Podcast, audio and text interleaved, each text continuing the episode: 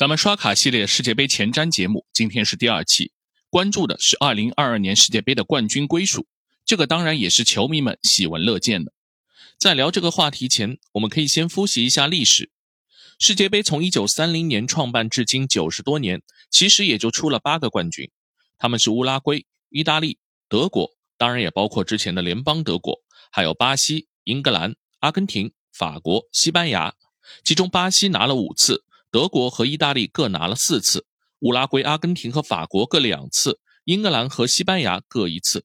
这些球队构成了世界杯的冠军俱乐部。从中不难看出，世界杯的舞台从来就是欧洲和美洲，准确的来说是南美洲之间的较量。南美球队拿了二十一届世界杯中的九次，欧洲则是十二次。特别是近四届世界杯，欧洲球队全部拿下，有打破平衡的趋势。本届世界杯在亚洲的卡塔尔举行，这是世界杯历史上第三次在欧美以外的大洲举行。在过去两次，欧美各领风骚一次。2002年的日韩世界杯冠军是巴西，2010年的南非世界杯，西班牙则拿下了该国历史上的第一次冠军。那么，欧美国家有没有在对方大洲拿下过冠军呢？不巧，结果也是一比一。1958年的瑞典世界杯。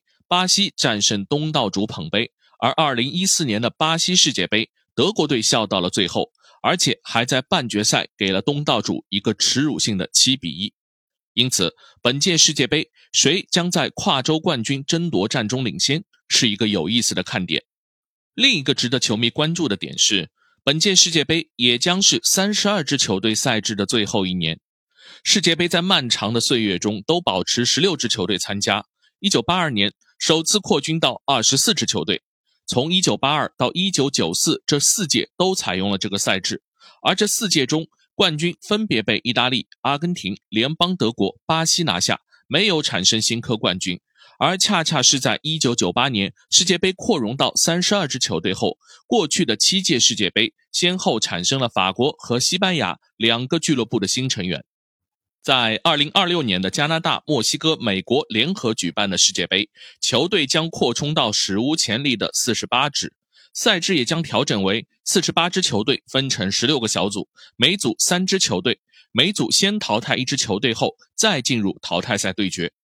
很多足球专业人士都在哀叹，这轮扩军后，世界杯将失去其真正的魅力。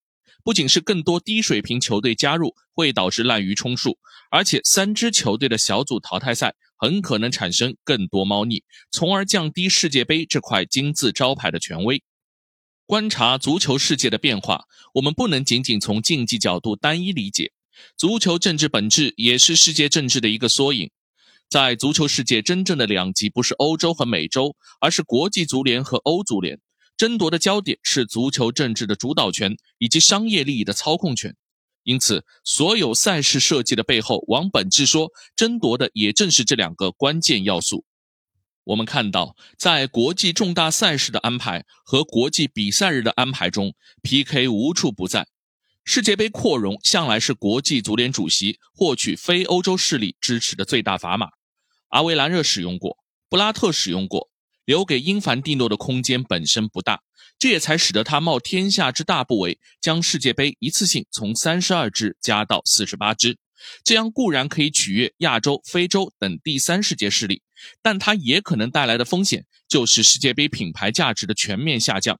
甚至国际足联还在推进世界杯两年一度举办的提案，这意味着从世界杯时间长度、预选赛密度的全面改变。英凡蒂诺的出发点就是要把每一寸可以挖掘的空间都让国际赛事充分占据，形成赛事和商业的绝对主导。这自然让关乎自身价值的欧足联无比愤慨。这几年焦虑不已的欧足联主席切费林，一方面要防止内部作乱，欧超的火苗一直没有被扑灭；对外就是要始终防范国际足联的蚕食。欧足联自身其实也很早布局。从二零一九年开始启动的欧国联赛事，也就是欧洲国家自己的升降级联赛，某种意义上就是和国际足联的一个软脱钩，用一个自己掌控的正规赛事，同样占据了国际比赛日的空间。不得不说，这个赛事最大的影响就是让欧洲强队和世界其他洲球队的热身赛交流几乎切断。可以说，从来没有一届世界杯，欧美球队之间的熟悉度像今天这么差。哪怕国际最优秀球员几乎都已经融入欧洲主流联赛，但这种局部融合并不足以改变国家队之间的脱节。本届世界杯在欧美间的较量，仿佛是一次开盲盒，谁强谁弱，只有揭晓那一刻才真正知道。所以，各位球迷，珍惜这最后一次的正常赛事的机会，不要等到失去的时候才感悟保留传统的可贵。好吧，回到冠军这个话题。从上面的历史故事中，我们应该可以得到一个结论：本届世界杯的冠军依然脱不开在欧美豪强中产生。但是，会不会有新科冠军加入俱乐部呢？这个概率也不大。世界杯冠军俱乐部以外，葡萄牙、比利时和荷兰、克罗地亚也被视为具有竞争力的球队。但仔细审视一下，可以看到，比利时和克罗地亚的中轴老龄化趋势已经不可逆转，处于黄金一代的衰退期。本届杯赛能够争取淘汰赛多走几步已经不容易，而葡萄牙虽然有一副好牌，但没有及时完成球队的新老交替，加上 C 罗事件在开赛前带给球队的致命影响，对他们的前途我是持悲观的。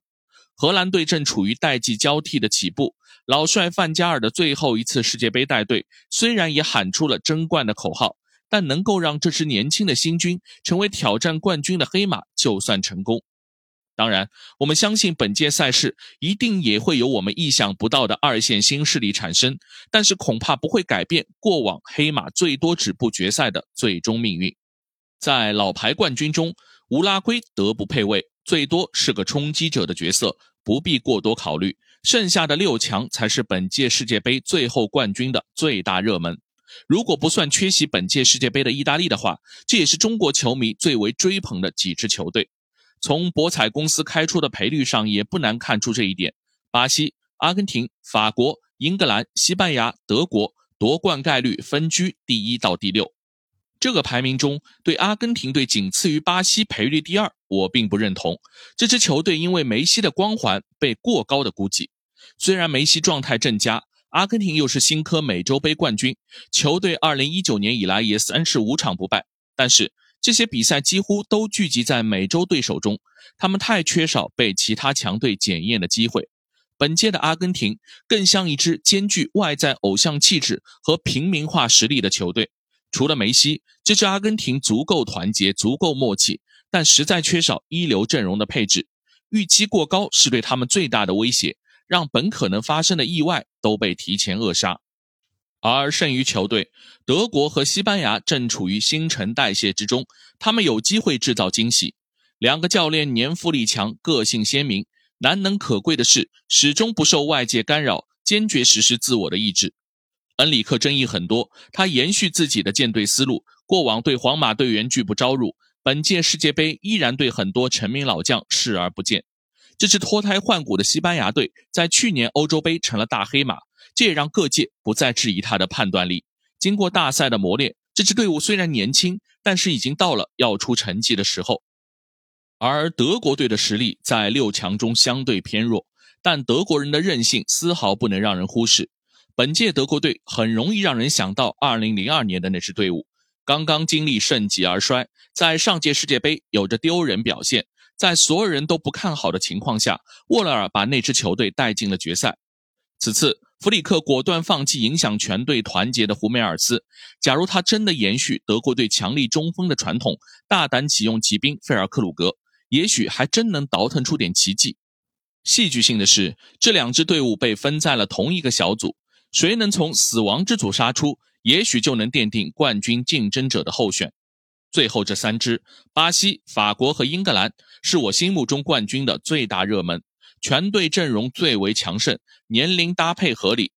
本届世界杯将首次采用五个换人名额，这对于豪华配置的球队显然占了大便宜。相比之下，英格兰的致命软肋是主教练索斯盖特，缺少一颗冠军的心脏，在关键时刻是要付出代价的。欧洲杯上，我们已经看到端倪，他们错过了最好的一次捧杯机会，运气还能在卡塔尔再眷顾一次吗？至于法国。很多人会因为博格巴、坎特的缺阵而唱衰他们，但我认为恰恰相反，这两个人的缺席反而有助于消解卫冕冠军魔咒，倒逼德尚放弃保守寻救的惰性，激发一群法国具有天赋的新生代从零开始。别忘了，这也是本泽马争夺世界冠军的唯一机会。至于巴西，我确实找不到任何硬伤，华丽的攻击线，老成持重的防线，攻守兼备的铁腰。我决定把自己的冠军押宝投向他们，看看最后是不是灵验。好，以上就是今天的关你球事。世界杯期间，我们将及时关注热点，带给您更多赛事陪伴。期待您的订阅、转发、评论。我们下次见。